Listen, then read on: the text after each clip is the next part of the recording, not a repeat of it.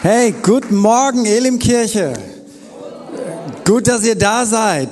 Ähm, ich mag Lautstärke. Ähm, ihr auch.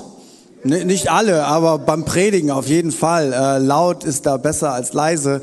So, gib mal deinem Nachbarn einen virtuellen Gruß, High Five. So virtuell, nicht berühren, don't touch, aber trotzdem den Elim-Checker heute Morgen.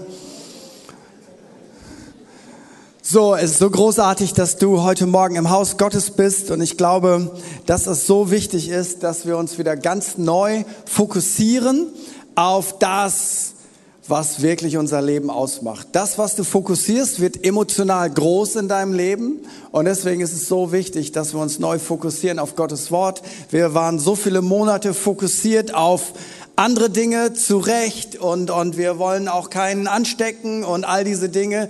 Aber weißt du was? Jetzt kommt eine andere Season und jetzt ist wieder wichtig, dass wir uns fokussieren auf das Wichtigste in dieser Welt, die gute Nachricht von Jesus. Und wenn es jemals eine Zeit gab, wo Hoffnung notwendig war, dann ist das diese Zeit. Seht ihr das auch so? So, großartig. So, freue mich schon auf den dritten Gottesdienst. Nicht die Mitarbeiter, aber all die Leute, die, die, die, die das brauchen. Ähm, ich weiß nicht, äh, Pastor Matthias, ich hoffe, du guckst wirklich zu.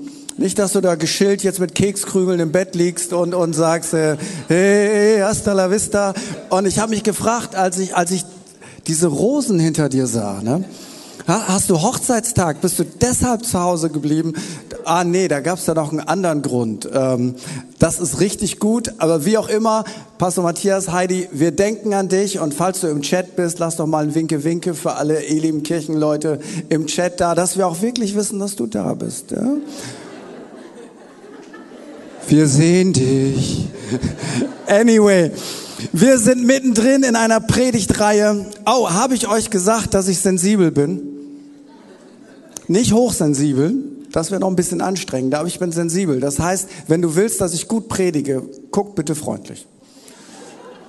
So, als wenn Gott Menschen liebt.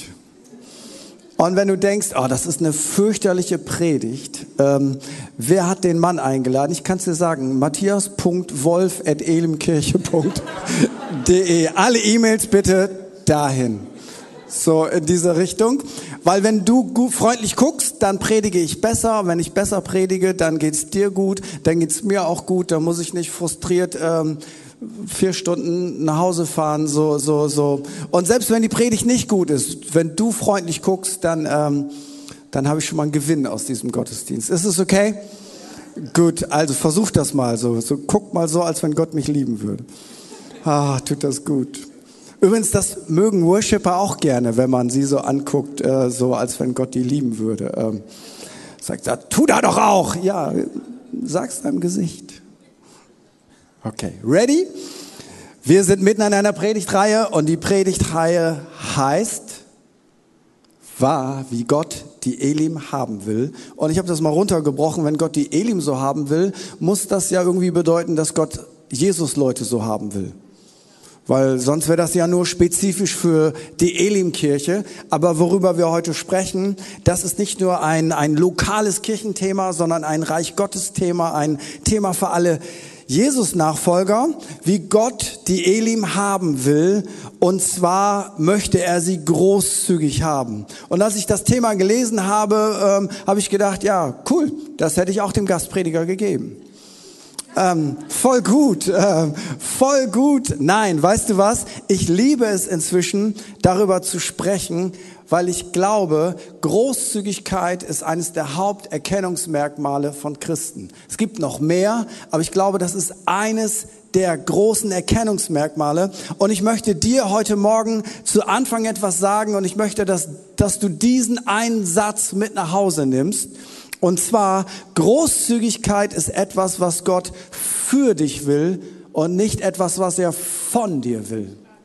So viele Christen laufen rum mit dem Gedanken, ich muss geben, ich muss großzügig sein und ich möchte dir Folgendes sagen, ah, das musst du gar nicht. Großzügigkeit ist nicht etwas, was Gott von dir will, es ist etwas, was er für dich will. Und wir steigen da so ganz langsam rein und gucken mal in Apostelgeschichte 20, Vers 35, lese Hoffnung für alle und neue Genfer Übersetzung. Elberfelder habe ich auch noch im Petto, ich komme aus Wuppertal. Da hat man natürlich auch eine eigene Bibelübersetzung. Elberfeld ist ein Stadtteil von Wuppertal, aber die habe ich heute vergessen. Um das zu erfüllen, was unser Herr Jesus selbst gesagt hat, geben macht glücklicher als nehmen. Denkt immer an die Worte, die Jesus der Herr selbst gesagt hat. Auf dem Geben liegt ein größerer Segen als auf dem Nehmen. Und jetzt toppt Paulus das in 2. Korinther 9, Vers 7. Jeder, wie er es sich im Herzen vornimmt. Also Großzügigkeit entscheidet sich im Herzen. Nicht im Kopf, im Herzen. Nicht widerwillig oder gezwungen, weil das gilt nicht. Denn einen fröhlichen Geber hat Gott lieb. Also wenn wir da jetzt mal das weiterdenken. Geben macht glücklich, ergo scheint Gott zu wollen, dass wir glücklich sind. Ist nicht ganz verkehrt. Wissenschaftliche Untersuchungen zeigen uns das, dass es viel schöner ist, Menschen glücklich zu machen, als selber etwas zu bekommen, weil der Lohn ist ein anderer Lohn. Aber jetzt toppt Paulus das auch noch. Und zwar etwas, was jeder Kassierer ähm, doof findet, in jedem Verein und in jeder Kirche. Weißt du was? Wenn jemand widerwillig 1000 Euro spendet, ist es dem Kassierer in der Regel egal. Weil der kann damit irgendeine Rechnung bezahlen, ob du widerwillig gespendet hast oder nicht. Dem Kassierer ist das egal. Aber jetzt kommt der Hammer. Gott ist das nicht egal. Wenn du widerwillig das spendest, dann ist das so wie gilt gar nicht. Und dann denke ich, Gott, das ist doch nicht fair. Ich habe mir das jetzt abgerungen. Ich, ich wollte das gar nicht, aber dann musste ich das tun. Und Gott sagt, gilt gar nicht, weil es war nicht aus Großzügigkeit, es war aus Zwang. Gott ist der Einzige, der sagt, ich habe einen Standard bezüglich Geben. Gott ist der Einzige, der sagt, ich bin gar nicht happy, wenn du irgendwie gibst. Gott ist der Einzige, der die Latte hochsetzt und sagt, mein Standard ist der, ich will, dass du fröhlich gibst. Ich denke, das ist ja abgefahren. Er will, dass ich gebe und stellt auch noch Bedingungen. Und wenn du das nicht verstehst, worauf wir heute hinaus wollen, dann verstehst du ganz viel nicht. Und ich möchte dir helfen, einen guten Anmarschweg zu haben. Und wir starten mit einem Mann, von dem die Bibel sagt, er ist auch unser Vater des Glaubens. Sein Name ist Abraham und eine Zeit lang hieß er noch Abraham. Aber er hieß nicht Abraham, weil er sagte, ich bin Abraham, kennst du Bebraham, kann ich mal sein Zebra haben, sondern sagen, ah, das Zebra wird doch mit Z geschrieben. Ich weiß, aber dann ist das Wortspiel kaputt. Also wir Ostfriesen müssen nicht durch akademische Leistungen glänzen. Wir glänzen dadurch, dass wir Freude in die Welt bringen. Ist doch auch was Schönes, oder? So, Pastor Matthias bringt akademische Leistung und Freude. Ich bringe nur Freude. Das ist wie ein Weihnachtsmann, weißt du? Das ist immer schön, wenn du so einen Sack mit hast und du gibst Leuten Freude. Aber ich gebe euch nicht nur Freude, sondern auch Abraham. 1. Mose 13, Vers 5. Lot aber, wer war Lot? Das ist der Neffe von Abraham. Lot aber, der mit Abraham zog, hatte auch Schafe und Rinder und Zelte. Und das Land konnte es nicht ertragen, dass sie beieinander wohnten. Das ist übrigens die biblische Umschreibung von einem Konflikt. Wenn du also mal Zoff zu Hause hast, dann kannst du sagen, diese Küche kann es nicht ertragen, dass wir beieinander wohnen. Aber ihr versöhnt euch ja wieder, auf jeden Fall, sonst ist die Geschichte nicht gut. Anyway, denn ihre Habe war groß und sie konnten nicht beieinander wohnen. Und es war immer Zank zwischen den Hirten von Abrams Vieh und den Hirten von Lots Vieh. Es wohnten auch zu der Zeit die Kananiter und Perisiter im Lande. Da sprach Abraham zu Lot, lass doch nicht Zank sein zwischen mir und dir und zwischen meinen und deinen Hirten, denn wir sind Brüder. Das ist ein großer Grund, Einheit zu haben. Wir sind Brüder. Punkt. Wie schafft er jetzt die Einheit? Er sagt, steht dir nicht alles Land offen, trenne dich doch von mir. Willst du zur Linken, so will ich zur Rechten. Oder willst du zur Rechten, so will ich zur Linken. Jetzt stell dir mal den Lot vor. Der hat gar nicht erwartet, dass er so ein Angebot bekommt, weil Abraham war der Sippenchef. Also Autorität voll über ihm. Gleichzeitig war er sein Onkel.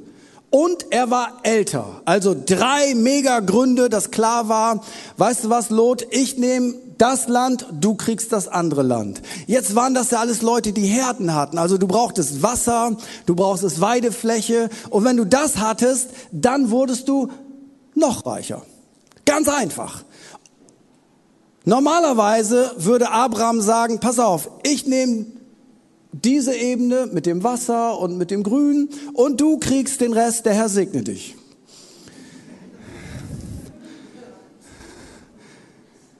Und jetzt sagt er ihm, hör mal zu, die Entscheidung ist bei dir, Lot. Willst du links, gehe ich rechts, willst du rechts, gehe ich links. Und die Bibel sagt, da hob Lot seine Augen auf. Wow, cool, Jackpot. Guckt, wo werde ich noch reicher? Und er besah die ganze Gegend am Jordan, denn ehe der Herr Sodom und Gomorra vernichtete, war sie wasserreich, bis man nach Zoar kommt, wie der Garten des Herrn, gleich wie Ägyptenland. Da erwählte sich Lot die ganze Gegend am Jordan, Wasser, und zog nach Osten. Also trennte sich ein Bruder von dem anderen, so dass Abraham wohnte im Lande Kanaan und Lot in den Städten am unteren Jordan. Wenn ich das so lese mit einem normalen deutschen Verstand, denke ich, Abraham, du bist dumm. Du bist älter, du bist der Sippenchef, du bist der Clanchef ähm, und überhaupt, warum bist du so dumm und gibst deinem Neffen das bessere Land? Und manchmal fragen sich das auch Leute, die mit Gott unterwegs sind. Ist Großzügigkeit eigentlich dumm oder ist es großzügig? Weiß nicht, ob du dich das auch schon mal gefragt hast. Also christlich sozialisiert fragen wir uns das ja manchmal nicht, aber in Wirklichkeit fragen wir uns das doch. Ist Großzügigkeit eigentlich Dummheit oder ist das Großzügigkeit? Warum konnte Abraham das überhaupt tun? Ich behaupte, das ist meine These heute Morgen, Abraham wusste, ich bin ein Gesegneter des Herrn. Das bedeutet, wenn Gott mit mir ist, dann wird selbst in einem dürren Land, wird dieses dürre Land aufblühen, weil Gott ist mit mir. Und das bedeutet, ich bin nicht abhängig davon, dass ich in dem besten Land wohne, sondern ich bin abhängig davon, dass da, wo ich bin, dass Gottes Segen da ist. Und weil er wusste, ich bin nun einmal ein Gesegneter des Herrn, konnte er sagen, du kriegst das größte Stück vom Kuchen. Du kriegst die grünen Weiden, ich nehme die schlechteren, weil wenn ich dahin gehe, dann wird Gott das so machen, dass da, wo ich bin, das alles anfängt aufzublühen. Das war sein Mindset. Was passiert direkt danach? 1. Mose 13, Vers 14. Als nun Lot sich von Abraham getrennt hatte, wie hatten sie sich getrennt? Indem er ihm das beste Stück vom Kuchen gibt. Sprach der Herr zu Abraham. Nicht vorher, nachher. Und er sagt zu Abraham, hebe deine Augen auf. Genau das, was Lot vorher machte. Hebe deine Augen auf und sieh von der Stätte aus, wo du wohnst, nach Norden, nach Süden, nach Osten und nach Westen. Lot besah nur die ganze Gegend am Jordan. Gott fordert jetzt aber Abraham auf, weiter zu blicken, Norden, Süden, Osten und Westen. Und dann sagt Gott ihm, denn all das Land, das du siehst, will ich dir und deinen Nachkommen geben für alle Zeit und will deine Nachkommen machen wie den Staub auf Erden. Kann ein Mensch den Staub auf Erden zählen, der wird auch deine Nachkommen zählen. Darum mach dich auf und durchzieh das Land in, die Länge, in der Länge und Breite, denn dir will ich's geben. Weißt du was? Kennst du noch irgendwelche Nachkommen von Lot? Kennst du irgendwelche Nachkommen von Abraham? Wer sind die Nachkommen von Abraham? Nun, Isaak, Jakob, die zwölf Stämme Israels. Und weißt du was? Israel ist das einzige Volk des Altertums, das immer noch existiert. Merkst du, wie großzügig Gott ist? Was für ein Segen darauf liegt.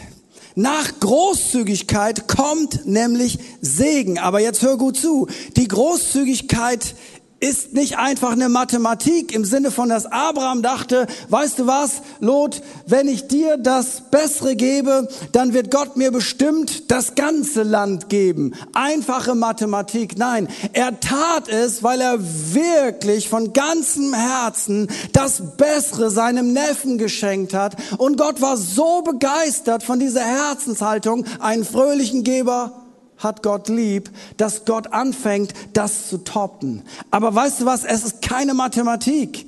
Es ist etwas, worauf Gott reagiert, wenn Großzügigkeit von Herzen kommt. Jetzt geht die Geschichte noch weiter. Lot wird entführt. Abraham befreit ihn. 1. Mose 14, Vers 16.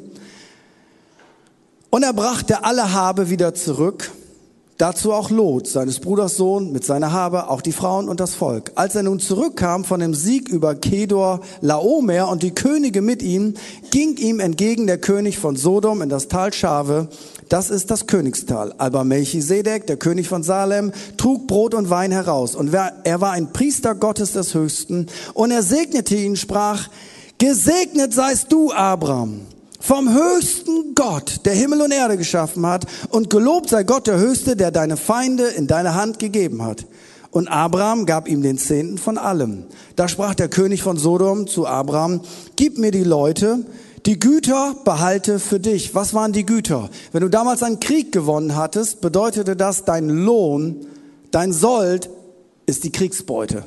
Und die Kriegsbeute wurde eben aufgeteilt unter den Parteien, die den Krieg gewonnen hatten. Das war Business as usual. Und jetzt soll Abraham einfach die Kriegsbeute bekommen. Und Abraham sprach zum König von Sodom, ich hebe meine Hand auf zu dem Herrn, dem höchsten Gott, der Himmel und Erde geschaffen hat, dass ich von allem, was dein ist, nicht einen Faden noch einen Schuhriemen nehmen will. Mir fällt gerade ein, was hat er wohl seiner Frau gesagt? Ich sage, Abraham, wo, wo sind die Kleider? Sagt, nee, ich habe nicht mal einen Schuhriemen genommen. Komm du mir nach Hause, nicht, komm später.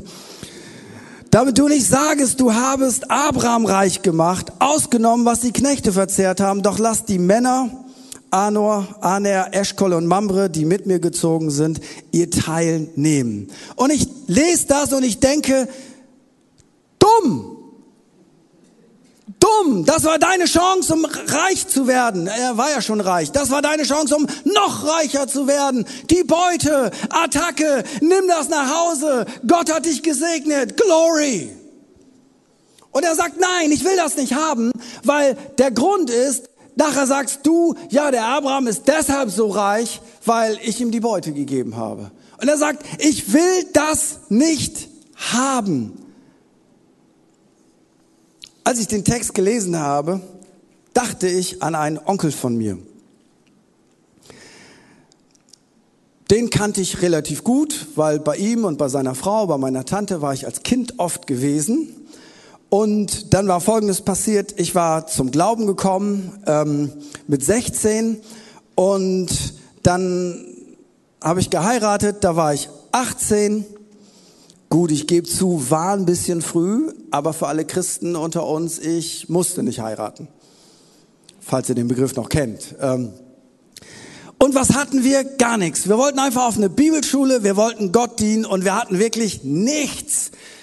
Vielleicht war das auch ein bisschen dumm. Heute würde ich manches auch anders machen. Aber wir hatten einfach nichts. Und mein Onkel, der viel hatte, der machte mir Folgendes deutlich, weil der fand das nicht gut, dass ich jetzt mit Jesus unterwegs war. Der sagte, Junge, pass mal auf. Weißt du, im Leben muss man mit den Wölfen heulen. Und ich habe relativ schnell verstanden, was er damit meinte. Also auf gut Deutsch, häng deinen Glauben nicht zu hoch, mach jeden Kompromiss, der nötig ist, damit du im Berufsleben nach oben kommst. Attacke. Mit den Wölfen heulen. Und ich habe gedacht, ich will gar nicht mit den Wölfen heulen. Ich finde Wölfe ziemlich doofe Tiere. Und ähm, in der Bibel kommen Wölfe auch nicht gut weg. Nein, das habe ich nicht gedacht. Die Wahrheit ist, ich war total enttäuscht, weil ich dachte, ihr habt sehr viel und wir haben so gut wie gar nichts. Es wäre doch ein guter Deal, wenn ihr uns irgendwie unterstützen würdet. Sagte, nee, wenn ihr nicht dieses Prediger-Ding hättet, dann würden wir euch unterstützen. Und dann habe ich gedacht, leck mich in eine Tasche. Das kann man nicht so gut übersetzen. Das habe ich auch erst gelernt, seitdem ich in Nordrhein-Westfalen wohne. Also wörtlich heißt es Leck an meiner Tasche. Ich hatte gar keine Tasche. Aber es ist so ein Ausdruck wie, der Herr segne dich.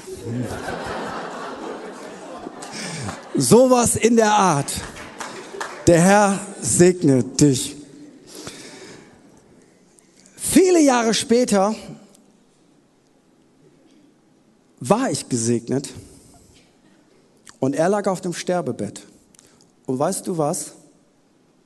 Auf einmal war ich der reiche Mann, weil ich hatte etwas, das ist eine Hoffnung und eine Wahrheit über dieses Leben hinaus.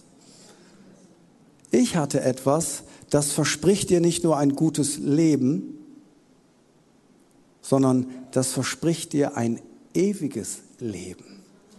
Und an seinem Sterbebett durfte ich ihn zu Jesus führen, weil er gemerkt hat, das, was ich habe, das reicht nicht, um zu Gott zu kommen.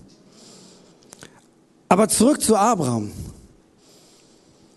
Also erst hat er das bessere Teil seinem Neffen gegeben. Dann nimmt er die Beute nicht, weil er will nicht, dass der König von Sodom sagt, du hast mich reich gemacht. Dann sorgt er noch für die Männer, die mit ihm gekämpft haben und sagt, ich will die Beute nicht haben, aber die Männer, die mit mir gekämpft haben, die sollen alle was abhaben. Merkt, merkt ihr das Herz dieses Mannes? Und dann gibt er noch seinen Zehnten. Was ist denn der Zehnte für all die Leistungsstufe Mathematik? Der Zehnte ist zehn Prozent von dem, was du hast. Zehn Prozent von allem, was er hat, gibt er jetzt einem Mann, der ist Priester Gottes des Höchsten, Melchisedek, und er gibt ihm zehn Prozent. Also er nimmt die Beute nicht, er nimmt das Land nicht, er gibt zehn Prozent. Und ich als guter deutscher Paragraphendenker denke, wo steht das? Da sind wir ja gut drin, wir Deutschen. Ähm, es gibt für alles eine Regel und diese Regel wird nicht gebrochen. Versprochen ist versprochen, es wird nicht gebrochen. Das ist die Regel. Das macht jetzt gar keinen Sinn. Das ist egal. Der Sinn ist die Regel.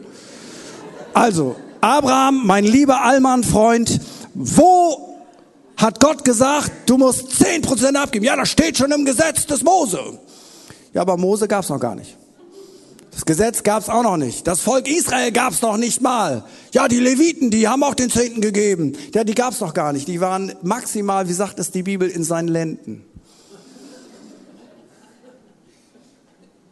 Kein Gesetz, kein Gebot. Und er gibt ganz freiwillig zehn Prozent von allem, was er hat, gibt er Melchisedek. Der war Priester Gottes des Höchsten. Niemand wusste, woher er kam. Keiner weiß, wohin er ging. Aber er ging auf jeden Fall mit zehn Prozent von Abraham weg. Geile Berufung, sage ich. Hammer. Wer möchte die Berufung? Ach, egal. Ich sehe schon die Hände. Und ich frage mich, warum machst du das? Warum machst du das? Warum machst du das? Er tat es nicht, weil er es musste, sondern er tat es, weil er etwas spürte, weil Abraham war auch Prophet. Was spürte er? Er spürte, ohne das sagen zu können, Melchisedek ist etwas Besonderes und die Bibel sagt, Melchisedek ist ein Typus auf Christus. Der Schreiber des Hebräerbriefes argumentiert damit, Jesus ist Priester in der Melchisedek-Linie, nicht in der levitischen Linie.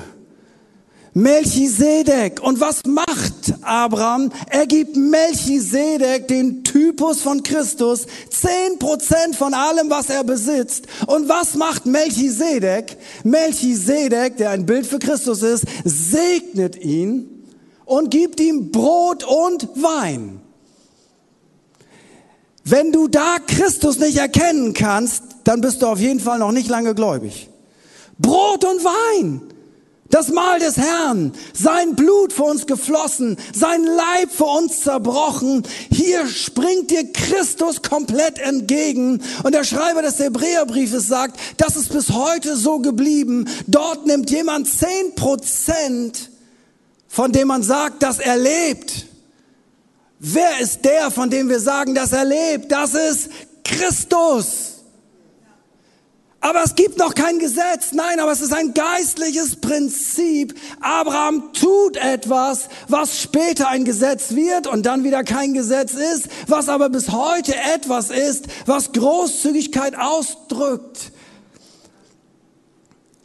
Ich denke, das ist ja abgefahren, das ist ja prophetisch ohne Ende, das ist der Hammer, das ist Großzügigkeit XXL. Und was passiert jetzt? Und dann, 1. Mose 15, Vers 1, nach diesen Geschichten begab sich, was für Geschichten? Er schenkt dem Neffen das bessere Land, er versorgt seine Männer, er will den Lohn nicht haben von der Beute und er gibt zehn Prozent von dem, was er hat, gibt er Melchisedek. Und nach diesen Geschichten begab sich, dass zu Abraham das Wort des Herrn kam in einer Offenbarung. Offenbarung heißt, das ist ein Holy Spirit Ding. Fürchte dich nicht, Abraham. Ich denke, warum hat er sich wohl gefürchtet? Vielleicht hat er sich gefürchtet, wenn ich was weggebe, habe ich dann noch was? Keine Ahnung. Ich bin dein Schild. Was ist ein Schild? Ein Schild ist etwas, das Angriffe abwehrt. Und Gott sagt, ich bin dein Schild und dein sehr großer Lohn. Ich bin dein Schild. Ich wehre für dich Angriffe ab, die du vielleicht gar nicht mitbekommst. Und ich bin dein sehr großer Lohn. Weißt du was? Großzügigkeit von Herzen, nicht unter Zwang, nicht unter Muss, bewirkt Folgendes. Großzügigkeit bewirkt, dass Gott sagt, hey, genau wie bei Abraham, ich bin dein Lohn. Ich bin dein Lohn. Jetzt wirst du sagen, ja, was ist das denn für ein Lohn? Nun, es ist ein All-Inclusive Lohn, weil wenn du Jesus hast, dann hast du alles. Wenn du Jesus hast, hast du das All-Inclusive-Paket gebucht. Wenn du Jesus hast, dann ist das die Quelle der Versorgung, die du brauchst für deine Seele, für deinen Körper, für deinen Geist und für dein ganz normales Leben, weil er hat versprochen, ich will dich nicht verlassen, ich will dich nicht versäumen, ich werde nicht zu spät kommen, ich bin dein Schild, ich bin dein Lohn, ich bin bei dir, hab keine Angst, fürchte dich nicht, ist egal was passiert, selbst wenn die Welt im Chaos zerbricht, du bist mein Kind und ich pass auf dich auf. Ich bin dein großer Lohn. Ist eine Freisetzung von Gottes Versorgung, angezogen durch die Großzügigkeit dieses Mannes. Und weißt du was? Und hier kommt das Ding. Der Großzügige hat verstanden, der Herr ist mein Lohn. Der Herr ist mein Versorger, nicht der Staat, nicht mein Arbeitgeber, nicht dieses Land, Gott sei Dank für dieses Land. Aber der Herr ist mein Lohn. Weißt du was? Ich möchte, dass du heute mit diesem Satz nach Hause gehst. Großzügigkeit ist nicht etwas, was Gott von dir will, sondern es ist etwas, was er für dich will, weil er will dein großer Lohn sein. Zurück zu zu mir. Vor, weiß nicht, drei Jahren oder so legte Gott mir und meiner Frau aufs Herz, steigt aus dem Zehnten aus. Was ist der Zehnte? Zehn Prozent von dem, was man hat. Sagen, ja, yippie. Seitdem kriegen mich alle Leute nicht, die sagen, ja, das ist ein Gesetz mit dem Zehnten. Ich gebe gar keinen Zehnten. Sondern gib 20 Prozent.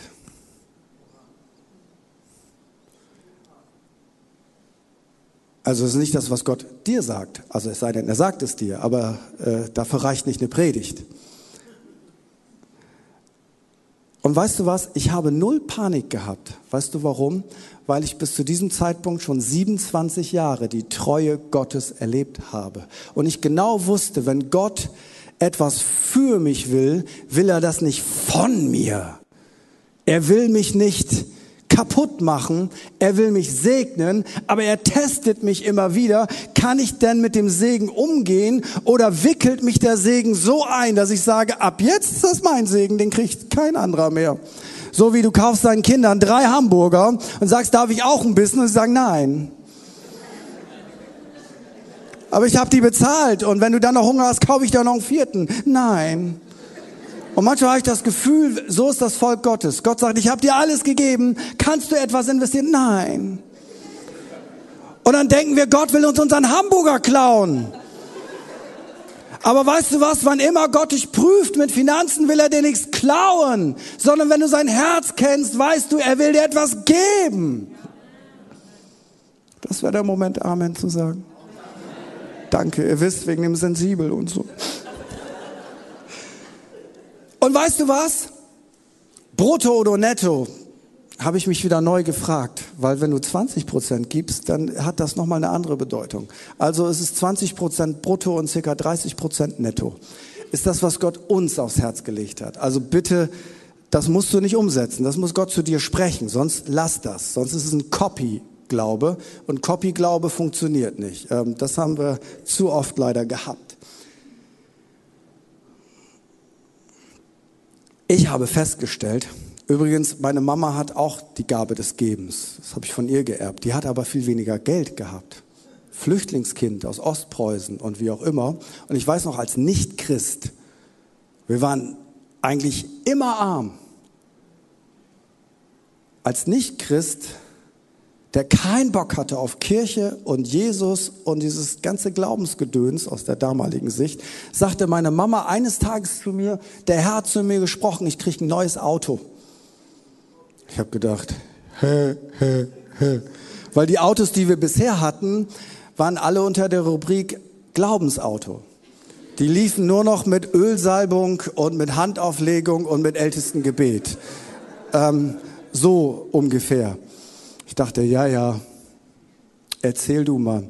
Eines Tages komme ich nach Hause und es steht ein neues Auto da. Und ehrlich, mein Weltbild war auseinandergerissen.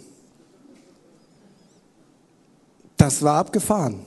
Ähm, also, nachdem ich zum Glauben gekommen war, habe ich irgendwas von ihrem Spirit bekommen, so in dieser Richtung. Also, ich habe in meinem Leben zwei Autos verschenkt. Und ich habe drei Autos bekommen. Weißt du, was ich festgestellt habe? Ich kann Gott nicht toppen. Ich, ich krieg das nicht hin, dass ich ihn beschäme. Dass ich sage, Gott, guck mal, ich bin großzügiger als du. Und er sagt, äh, äh. Das geht überhaupt nicht. Weißt du nämlich warum? Weil sein Charakter ist großzügig. Er kann sich nicht verleugnen. Deswegen gibt's dann eben die bessere Zahnbürste. Ja, die andere tut's doch auch. Ja, das Allmann-Denken. Weißt du, die tut's doch auch noch. Ja, aber Gott denkt nicht so. Jetzt sage sag ich nicht, du sollst Schulden machen. Im Gegenteil, wenn du Schulden hast, seh zu, dass du da rauskommst. Demütige dich, sorg dafür, dass Leute dir helfen. Ich rede nicht von Schulden machen. Ich rede auch nicht von irgendwelchen Blödsinn machen oder wie auch immer. Aber weißt du was? Gott ist großzügig. Gott ist großzügig. Ich kann mich noch dran erinnern, meine alte Kirche, in Ostfriesland brauchte 100.000 Euro. Das ist nicht so viel im Lichte von dem, was wir heute als Kirche ausgeben. Aber für uns war das sehr viel Geld. No chance. Und ich weiß noch genau, wie der Heilige Geist sagte, 10 Prozent, mein Freund, von den 100.000 gibst du. Ich dachte, na gut. Es wurden am Ende 14 Prozent. Als Allmann rechnet man nach macht einen Strich drunter. Gute Buchführung. Alles gut. Kurze Zeit später, ich weiß noch genau, wo es war. Ich, ich kann dir die Stelle zeigen. In einer Kurve auf einem Weg, wo ich regelmäßig meinen Gebetsspaziergang gemacht habe, weil als ADHS-Kind musst du dich beim Beten bewegen. Du kannst nicht sitzen. Das geht nicht. Für andere geht das. Für mich geht das nicht gut oder nur eine begrenzte Zeit. Und dann hörte ich den Heiligen Geist so deutlich, Friedhelm, möchtest du ein Haus haben? Das war abgefahren. Ähm, und ich glaube, kein Prosperity Gospel, verstehe mich nicht falsch. Und ich dachte, ja, sag mal lieber ja. ja, ich weiß noch, ich gehe nach Hause, ist ja nicht so, dass Gott jeden Tag zu mir so deutlich spricht. Also ich habe auch viele Leute in der Kirche, zu denen redet er jede Sekunde. Die träumen schon nachts von Gott und die wachen auf. Der Herr sagt ihnen, was sie anziehen sollen, macht ihnen eine Parklücke bereit. Und bei mir klappt das alles nicht. Ähm, ich ärgere mich immer. Ähm, und zahlt zu viel Geld. Wie auch immer. Aber es war so deutlich. Ich komme nach Hause und sage zu meiner Frau, ähm, du, ich glaube, ich habe Gott gehört. Ich habe keine Ahnung, was es bedeutet. Aber ich habe schon mal Ja gesagt. Danach passiert Folgendes. Wir hatten ein älteres Haus, mit dem wir zufrieden waren, zwei Kinder und dann kommt ein drittes, unerwartetes Kind und auf einmal war das Haus, das sowieso ein bisschen klein war, viel zu klein. Also brauchten wir ein anderes Haus. Dann sagte die Schwiegermutter, ach, wollt ihr jetzt schon ein Erbe haben, dann kann ich das auszahlen, Pflichtteil. Dann guckten wir uns ein Grundstück an, 2500 Quadratmeter in Ostfriesland, ähm, 700 Quadratmeter Bauland, der Rest Wiese und so weiter und so fort.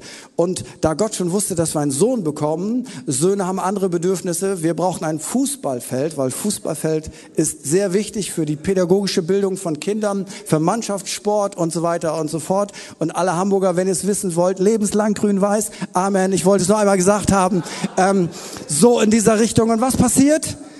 Wir gucken uns ein Grundstück an, 2500 Quadratmeter und denken, ja, wir überreden den Mann, der das verwaltet, irgendwie um einen guten Preis zu haben. Meine Frau ist dabei, meine Frau kann handeln wie auf dem arabischen Bazar, das ist absolut der Hammer. Ich lasse sie immer gehen und frage dann nachher, wie teuer war's? Und in der Regel ist das so, dass sie noch Geld dafür kriegt, dass sie einkaufen war. So, so ungefähr geht das. Aber bei dem Mann ging das nicht. Und am Ende der Geschichte haben wir dieses Grundstück für 25.000 Euro gekauft. Das war auf Schlag mehr als all das, was wir investiert hatten. Und weißt du, was mir klar war? Gott wollte einfach dass ich frei bin von dem, was ich denke, was meins ist, weil er wollte mich noch mehr segnen. Wenn du jetzt sagst, oh, das mache ich jetzt auch, ich will auch ein Haus, ich gebe auch 10.000, falsch, das funktioniert nicht. Wenn du da mit Mathematik reingehst, das ist kein Deal, das ist kein Business. Du tust das, weil du Jesus liebst, weil du großzügig bist, weil dein Herz verändert ist. All diese Dinge. Und selbst wenn du nie etwas dafür bekommst, bist du fein damit.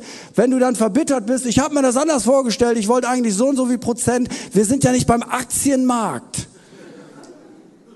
mit komischen Renditen. Aber weißt du was? Wenn du großzügig bist, eins kann ich dir versprechen, der Herr wird dein Lohn sein, aber nicht weil es ein Business ist, sondern weil es ein geistliches Prinzip ist. Und deswegen sage ich auch gern Leuten, du, ich spende nicht mehr. Wie, du spendest nicht mehr? Du hast ja eben gesagt, du spendest 20 Prozent. Nee, ich spende nicht. Ich sehe.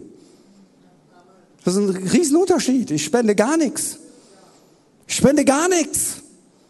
Ich sehe. Und manchmal wenn ich in Leute hineinsehe, oh danke dafür, du brauchst mir nicht Danke sagen. Ich habe nicht gespendet, ich habe gesät. Worauf sehe ich? Nun, ich bin wie ein Bauer. Na, das ist politisch nicht korrekt. Ähm, Landwirt. Ich bin wie ein Landwirt. Und ich überlege mir, was ist das Erntefeld, das Jesus Freude macht. Und ich habe für mich vier Sachen rausgefunden. Ich sehe in die Gemeinde. Warum sehe ich in die Gemeinde? Ja, die ist auch nicht perfekt. Stimmt, weil ich da bin. Es gibt auch schon mal Lot und Abraham, Zank. Das Land konnte es nicht ertragen, dass sie zusammen sind. Ja, und dann, dann machen wir einfach weiter. Abraham hat jetzt keine Depressionen bekommen. Und so, warum hat der Mediator Lot und mich nicht zusammengekriegt und die blöden Hirten und die haben sich gestraft, oh, alle lieb, lass uns Kumbaya singen und, und Blumen im Haar haben und dann singen wir alle für den Weltfrieden. Manchmal it is like it is.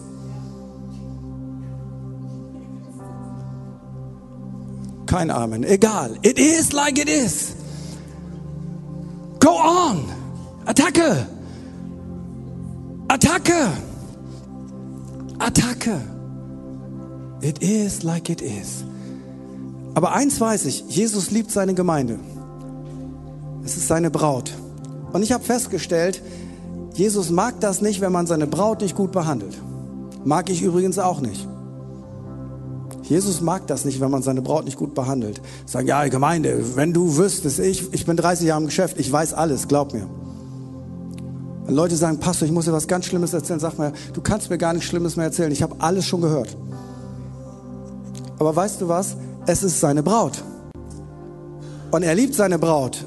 Und er hat sein Leben für seine Braut gegeben. Also das ist etwas, was ich nicht gemacht habe. Und ich sehe in seine Gemeinde. Ich sehe in seine Gemeinde.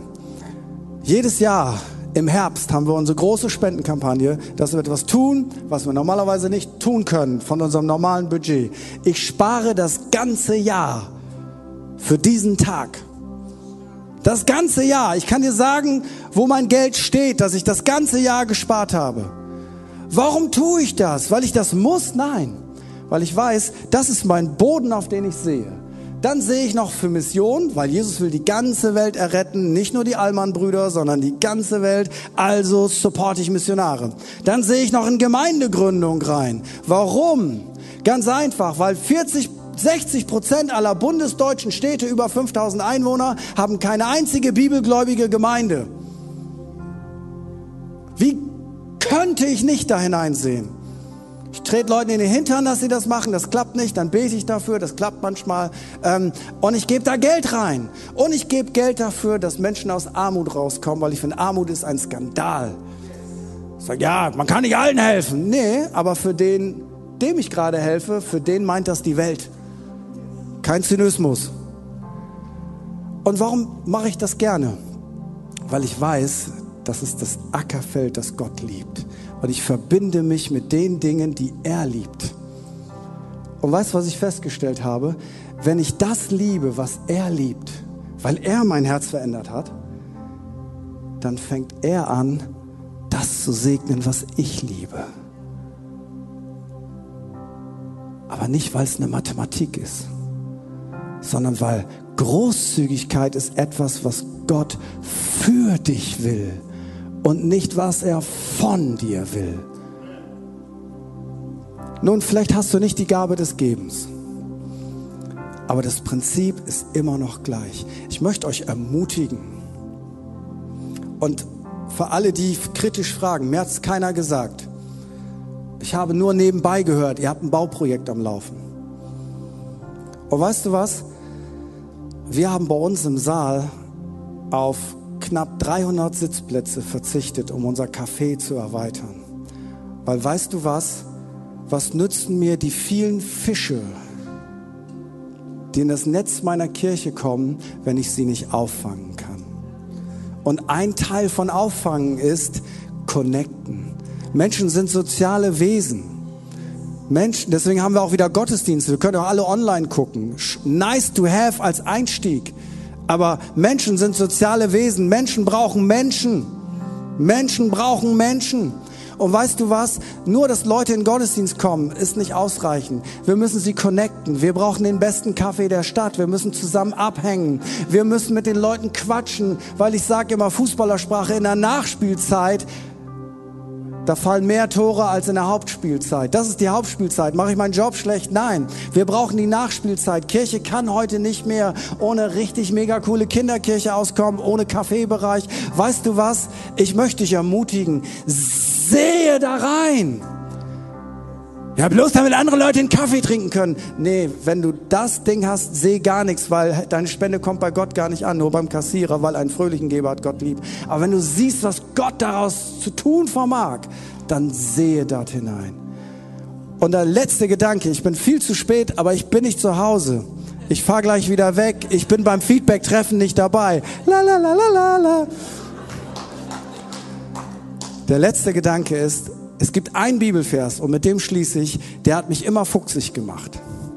Und zwar findest du den ersten, in 1. Korinther 6, Vers 6.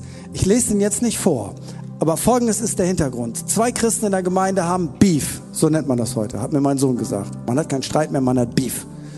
Ich dachte mal, Beef wäre was zum Grillen, aber egal. Zwei haben Beef und sie kriegen das nicht gebacken, das zu klären. Die Gemeinde kriegt das nicht gebacken, dass das geklärt wird. Also ziehen sie vor ein säkulares Gericht. Das säkulare Gericht soll jetzt Recht sprechen. Paulus sagt, sag mal, wer hat euch denn das in Kaffee gemischt, was ihr da gerade macht? Seid ihr denn bekloppt? Ihr geht vor ein säkulares Gericht, beschmutzt damit den Namen von Christus und seiner Gemeinde, damit ihr Recht bekommt. Und dann sagt Paulus, was machst du überhaupt vor Gericht? Lass dich doch lieber übervorteilen. Dann habe ich immer gedacht, Paulus, was für eine blöde Idee. Du meinst, jemand kann mich über den Tisch ziehen, nur weil ich Christ bin? Also das ist Masterclass, großzügig. Und ich habe immer gedacht, ja, Christ, ich bin halt dumm dann, äh, ich bin der Blöde, ich halte noch meine andere Wange hin, das hat Jesus gesagt. Jetzt sagt Paulus, wenn du vor Gericht bist, lass dich darüber vorteilen, lass fahren dahin das Geld. Und ich habe mich immer geärgert. Und weißt du was? Heute verstehe ich, was Paulus meint. Er meint nämlich Abraham und Lot. Das ist meine Auslegung. Weißt du was? Wenn der andere das bessere Teil bekommt, lass ihn das doch haben. Am Ende wird Gott das richten. Und wenn Gott eine andere Meinung hat als der andere, dann möchte ich nicht in seine Haut stecken. Aber weißt du was, dann bin ich der Loser. Nein, ich bin wie Abraham. Ich weiß, der Herr ist mein Lohn. Und selbst wenn ich mit Wüste rausgehe, dann fängt Gott an, meine Wüste wieder an zu bewässern und es wird aufblühen, weil meine Sicherheit ist in Gott. Deswegen kann ich in diesem Leben manchmal ein Verlierer sein, weil ich kann am Ende nicht verlieren, weil ich bin in Christus, in seiner Großzügigkeit ein Gewinner. Wenn Gott mich nicht von links segnet, segnet er mich von rechts. Wenn er mich nicht von oben segnet, segnet er mich von unten. Wenn er mich nicht von unten segnet, segnet er mich von oben. Deswegen kann ich großzügig jemand anders gewinnen lassen, obwohl das menschlich dumm ist, weil ich weiß, der Herr ist mein Lohn.